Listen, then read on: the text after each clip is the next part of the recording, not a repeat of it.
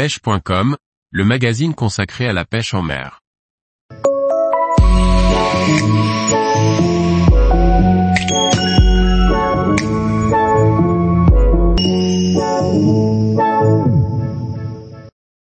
La pêche des raies, une pêche sensationnelle qui a du piquant. Par Olivier Lalouf.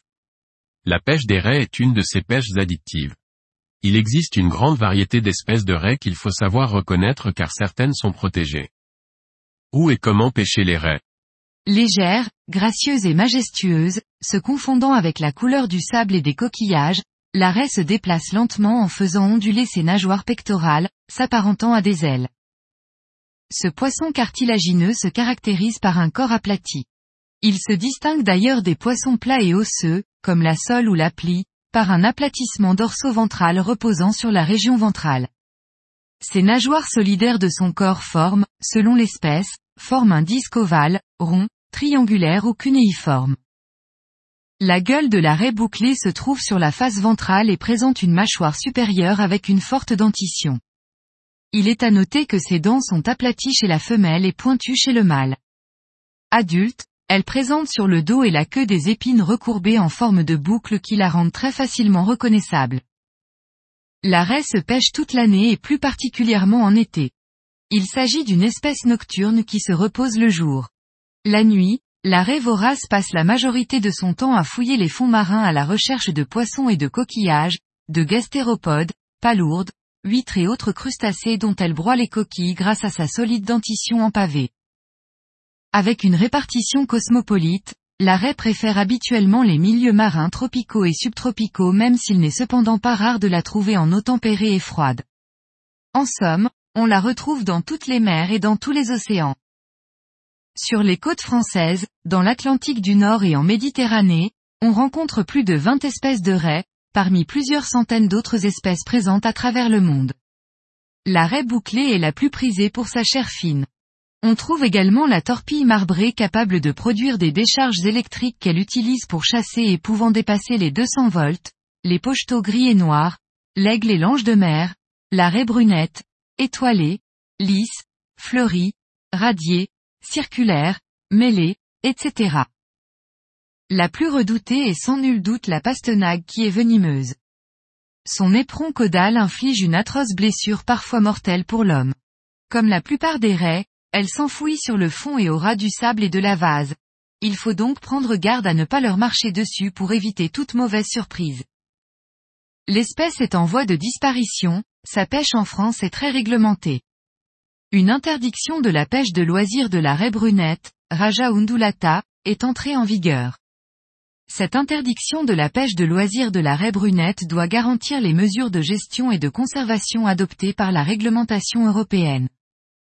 Ce décret du 29 avril est paru au journal officiel le 9 mai 2015 et réglemente la pêche de loisirs de la raie brunette, Raja undulata. Aucun changement n'est prévu pour l'instant en ce qui concerne la pêche récréative. Le décret reste donc valable malgré un arrêté du 28 janvier 2020 de la Commission européenne qui autorise de nouveau sa pêche. La différence est notable.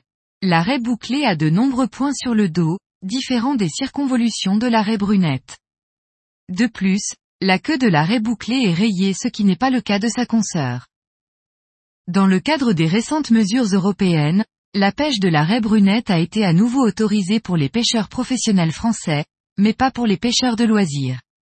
En fait, sa pêche n'est pas interdite, mais la conservation du poisson l'est.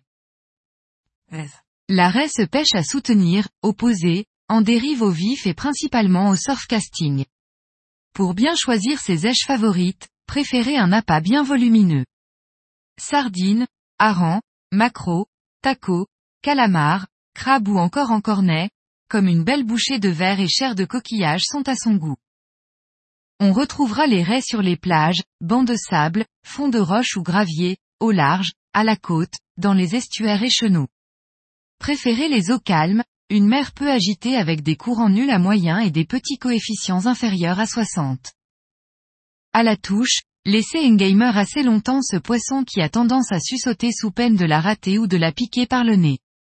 Même avec un ferrage ample, la sensation du combat avec une raie est étonnante. Vous ressentirez peu de coups de tête marqués, mais ceux-ci seront de grande amplitude et assez lents.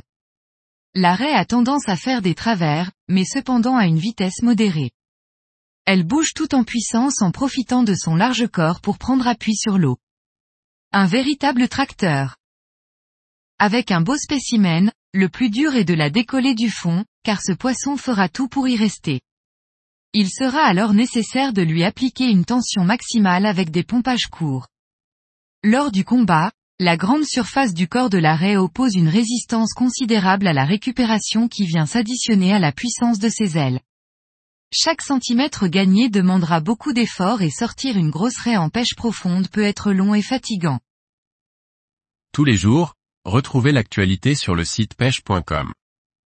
Et n'oubliez pas de laisser 5 étoiles sur votre plateforme de podcast.